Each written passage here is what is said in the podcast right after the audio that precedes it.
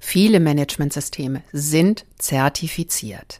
Das heißt, sie passen den Zertifizierern. Sie sind nach bestimmten Normvorgaben aufgebaut und haben nicht allzu viele Abweichungen. Aber passen sie deshalb auch im Unternehmen? Klar ist, so richtig funktionieren tun sie in der Regel nicht wirklich. Und deshalb diskutiere ich mit dir in dieser Episode, wo du gegebenenfalls schon mal genauer hinschauen kannst, um der Passung in deinem Unternehmen auf die Spur zu kommen.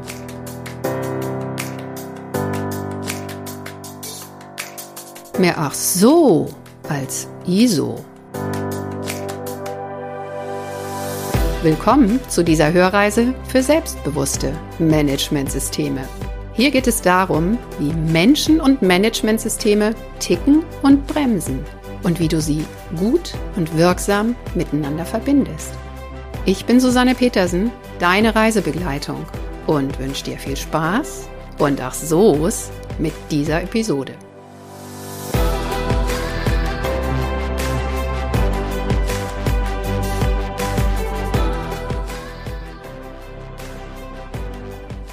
Hallo und moin moin. Schön, dass du wieder dabei bist. Heute geht's um das Thema passend. Ich habe es in dem Teaser schon angekündigt und heute schauen wir uns genau diesen Begriff mal genauer an. Der Anstoß zu dieser Episode kommt natürlich aus der Praxis. Die Mehrzahl meiner Projekte, Workshops und Coachings drehen sich um die Thematik, wir haben ein tolles Managementsystem, das schon seit vielen Jahren zertifiziert wird, aber es kostet uns nur Arbeit und es bringt uns im Verhältnis zum Aufwand ziemlich wenig.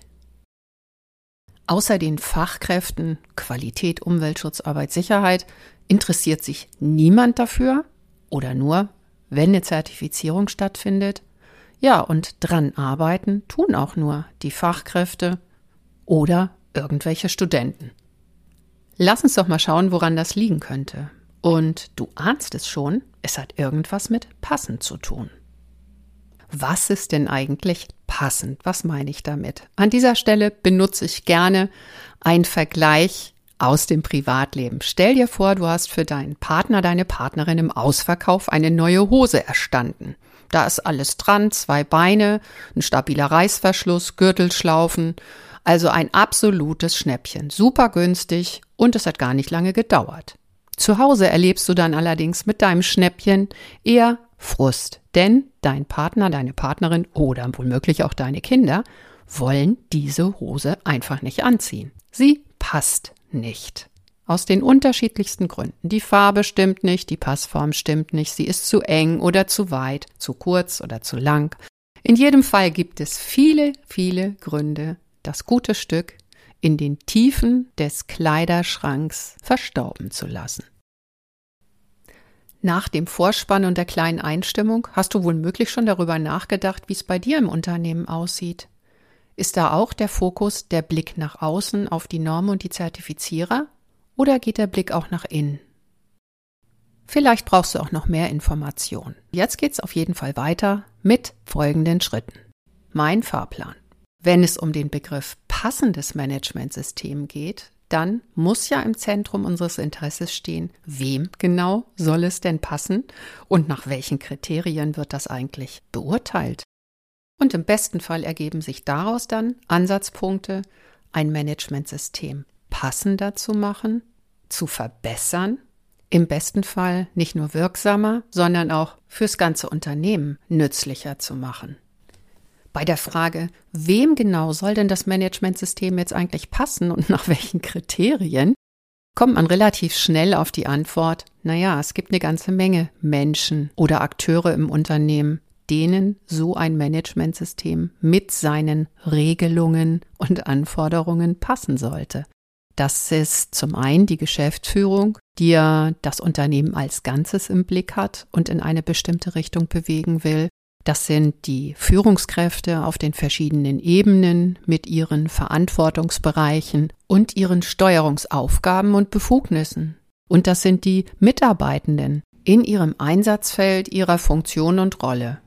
Wenn man sich diese Unterschiedlichkeit klar macht, dann wird auf jeden Fall auch deutlich, dass es hier um sehr unterschiedliche Kriterien geht, nach denen bewertet wird, weil die verschiedenen Akteure haben natürlich ganz unterschiedliche Zielsetzungen, Wünsche und Bedürfnisse.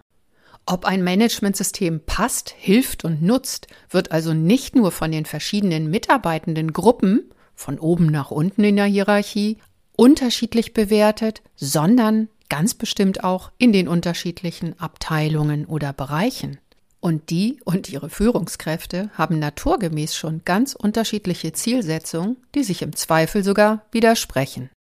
Einkauf und Produktion zum Beispiel. Einkauf möchte möglichst kostengünstig einkaufen. Die Produktion will hochwertige Arbeitsmittel und Vorprodukte, um am Ende nicht zu viel Zeit und Ressourcen in Verbesserungs- und Nacharbeitsschritte zu stecken und um einfach die geforderte Mindestqualität einhalten zu können.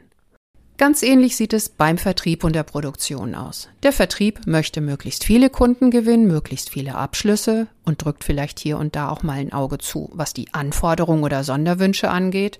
Und die Produktion möchte und muss produzieren, möglichst viel und möglichst schnell.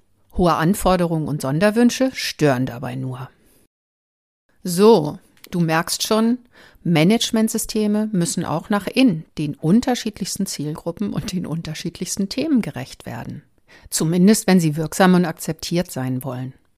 Die Sache mit dem Passen ist also gar nicht so ganz einfach. Besonders nicht, wenn immer wieder neue Themen dazukommen.